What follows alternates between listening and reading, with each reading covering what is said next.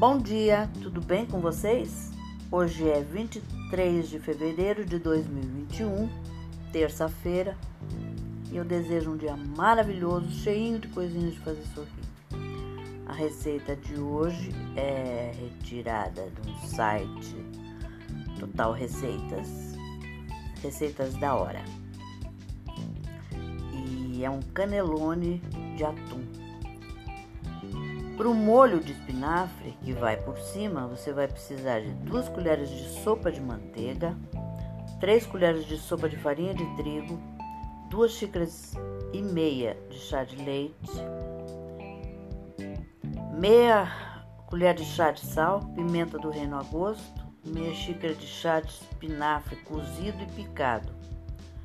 Para o canelone, o recheio do canelone, 200 gramas de ricota passada na peneira, uma lata de atum sólido em água escorrido, uma colher de sopa de azeite de oliva, meia colher de chá de sal, oito folhas de massa para lasanha cozida, queijo parmesão ralado para polvilhar.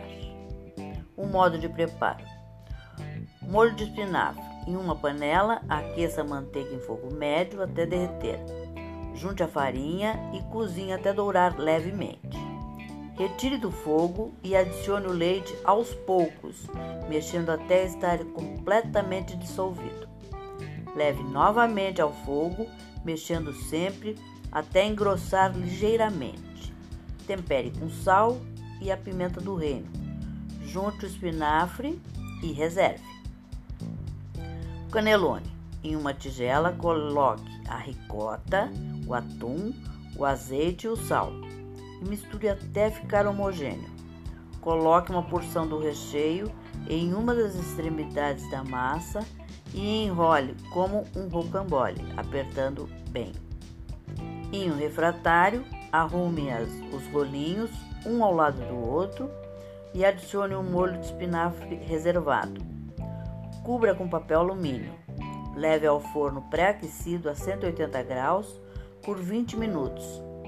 Retire o papel, polvilhe com queijo ralado e leve novamente ao forno para gratinar por mais 5 minutos. Sirva em seguida.